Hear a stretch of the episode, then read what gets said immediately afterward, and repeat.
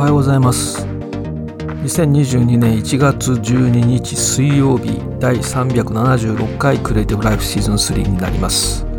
えー、昨日 Adobe XD がバージョンアップしましてバージョン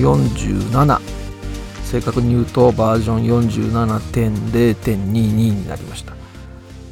で、えー、今日のですね午前1時に Adobe XD の公式の Twitter で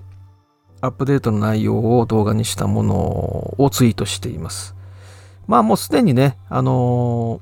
ー、日本でもたくさん新機能の動画がツイートされていますけれども、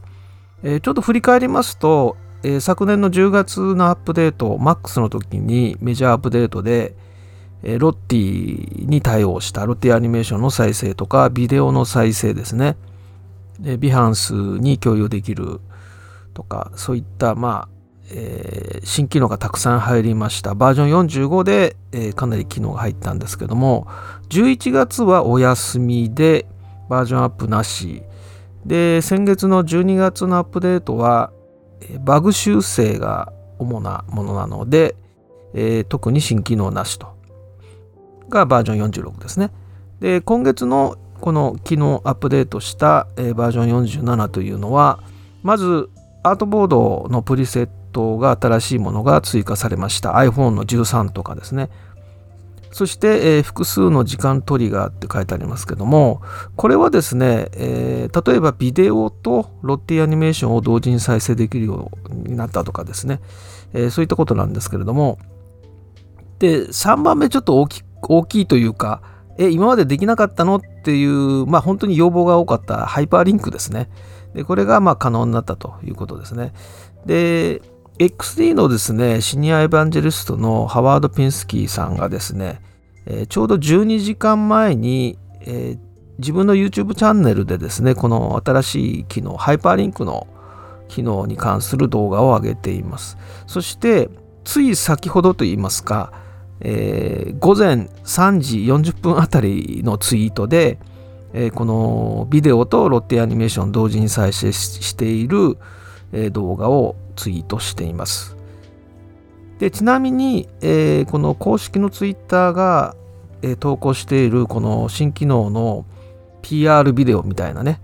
えものをツイートしてるんですけどこれはですねあのダニー・ボンモントさんっていう XD のチームの、えプリンシパルプロダクトデザインマネージャーのえ女性の方が、作られてるもので、まあ、ご本人の写真がね使われてますので。で実はこのダニー・ボモンさんっていうのは Adobe Muse の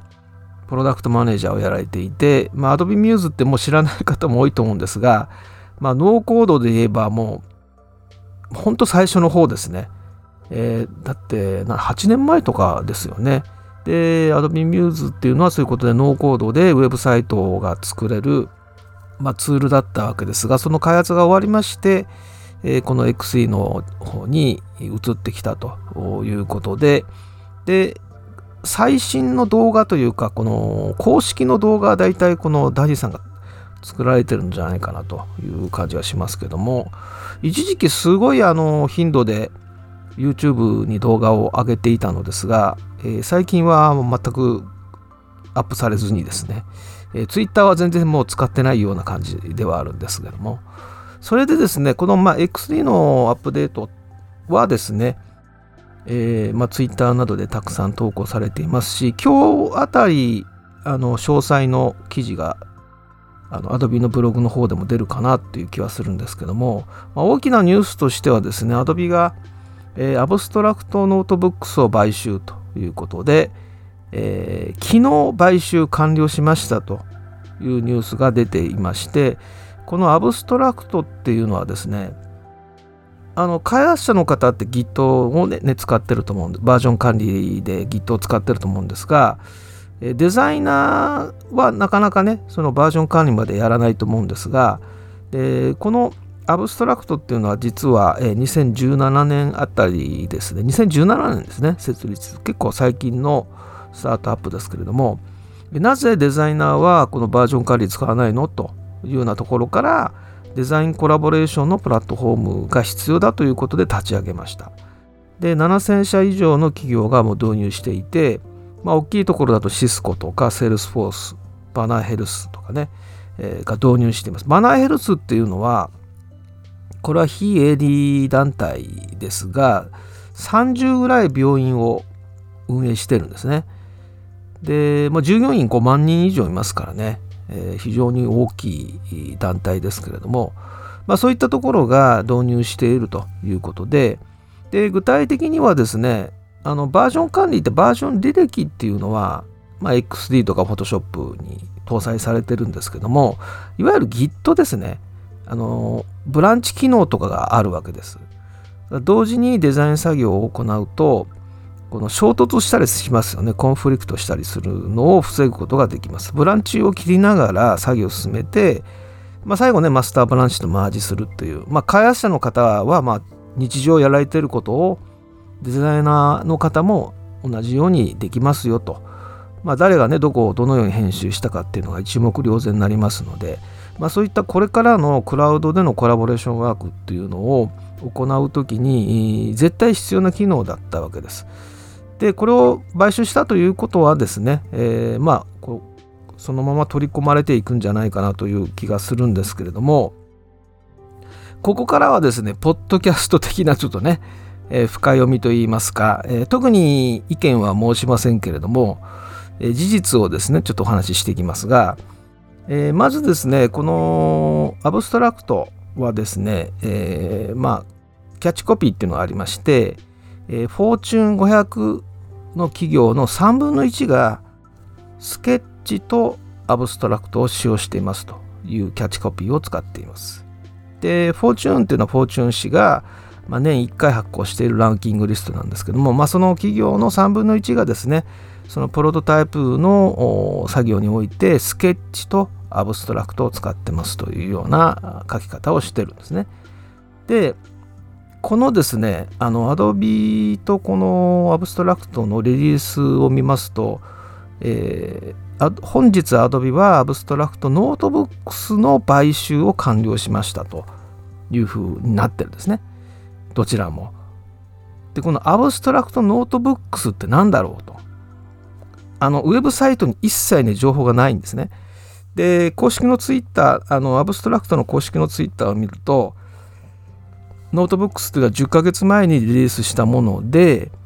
で、今いろんな新機能が入りましたとかってそういうのは全部残ってるんですね。で、そのリンク先が全部404で、要するにまリンク切れになってると。ですから、この Abstract Notebooks っていうのが一体何なのかっていう情報は、インターネット上ではちょっと今確認できないようになっています。ただ、まあ、どういったその機能、新機能を搭載してきかしてきたかっていうことに関する情報は、ツイッターとか見るとわかるんですが、でそうするとですね、例えば昨年の7月、8月で、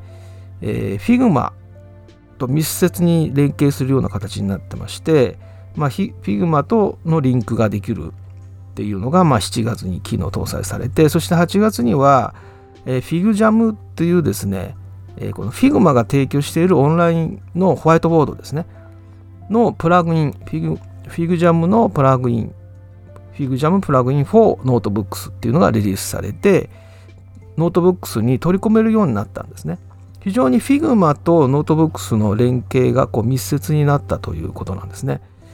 で、あ、じゃあこのプラグインどんなものかなと思って、Figma のページ行きますと、このページはなくなっております。ということはですね、えー、なくなりました。このプラグインはですね。ということで、まあ、で、この Adobe のですね、リリースの方には、クリエイティブクラウドスペースっていうね、まあ、今年提供されると思うんですが、今、プライベートベータ版になっておりますが、えー、と非常に相性がいいものであるというようなことを言ってまして、まあ、このアブストラクトの機能はですね、えクリエイティブクラウドスペースの方、スペーシスの方にですね、えー、まあ、取り込まれていくんではないかという気がしますが、えー、このクリエイティブクラウドスペーシスと競合するのがこのフィグジャムであるというね、えー、あたり。まあ、この辺はですね、あのまあ、もちろんこの必要な機能をですね、えー、まあ、Adobe の中でも開発していたんだと思いますけれども、まあ、非常に優れたものをこうえー、買収するというやり方っていうのはね普通に行われてることで、まあ、そういう意味では非常にこう理解できるという部分がありますがと同時にですねやはりこれは企業戦争でもあると。あのこのポッドキャストではですね Google とか Amazon、Apple、Facebook ね、Microsoft などの企業がどっかの企業を買収するとすぐ取り上げるというのはですねどのどういう企業を買収してるのかっていうのを見ていくと、えー、何を仕事してるのか、えー、どの領域にこれから力を入れていくのかみたいなところが少しずつ見えてくるということですよね。まあ、ということでですね、えー、まあ、着々とですね、えー、クラウドにおけるそのコラボレーションワークに必要なデザイナーのためのコラボロツールというものがですね、えー、まあ、今年提供されるだろうということで、まあ、クリエイティブクラウドスペースクリエイティブクラウドキャンバスそして Photoshop イラストレーターのウェブ版とえー、いうものが出てくると同時にそのバックグラウンドを支える技術をどんどん外から入れてくるっていうねコンテントキャルもね昨年買収されまして、えー、これは SNS にその投稿するさまざま、まあ、Twitter とか Facebook とか Instagram にあの情報を発信する時のスケジューリングであるとか、えー、そのさまざまなタスクですねそういったものを自動化するという企業を買収しております。でこれはクリエイティブクラウドエクスプレスとの相性がどうのこうのというような形でリリース出てますので、まあ、そちらの方に入るということじゃないかなと思うんですが、まあ、ということでですね、えー、まあ、XD バージョンアップいたしましたが、えー、同時にこの Abstract Notebooks のですから繰り返しますと Abstract Notebooks の情報はもうネットでは見れませんけれどもね、えー、デザイナーも開発者が Git を使うようにデザイナーもバージョン管理をしていきましょうよと、えブランチを切りながらですね、えー、作業していくということに慣れていくための、まあ、第一歩になるのかなという感じがします。それでですね、開発者向けの実は Adobe の YouTube チャンネルがあります。Adobe Developers というですね、YouTube チャンネル。これはあの2016年に開設しておりまして、まあ、割と最近ではあるんですが、まあ、最近といってもまあもう6年経つわけですがちょっとね登録者数がねまだ2190人しかいないんですけどもというのはですねあの更新頻度が全然低かったんですね。でところが昨年から更新頻度が上がってまして実は昨日ですね、えー、Adobe XD のプラグイン開発 XD のプラグインを開発するための動画というのがいきなり16本ボーンと上がってます。でもちろん Photoshop のプラグイン開発とかの動画も上がってますので、えー、開発者の方はこの Adobe Developers をですねぜひ注目していただければと思います。はい、えー、ということでですね、えー、今月の29日第21回の Photoshop ライブを午前10時から行いますので、えー、参加希望の方から、え、お知らせをいただいております。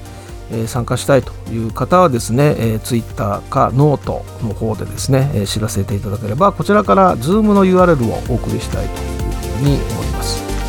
それではまた明日。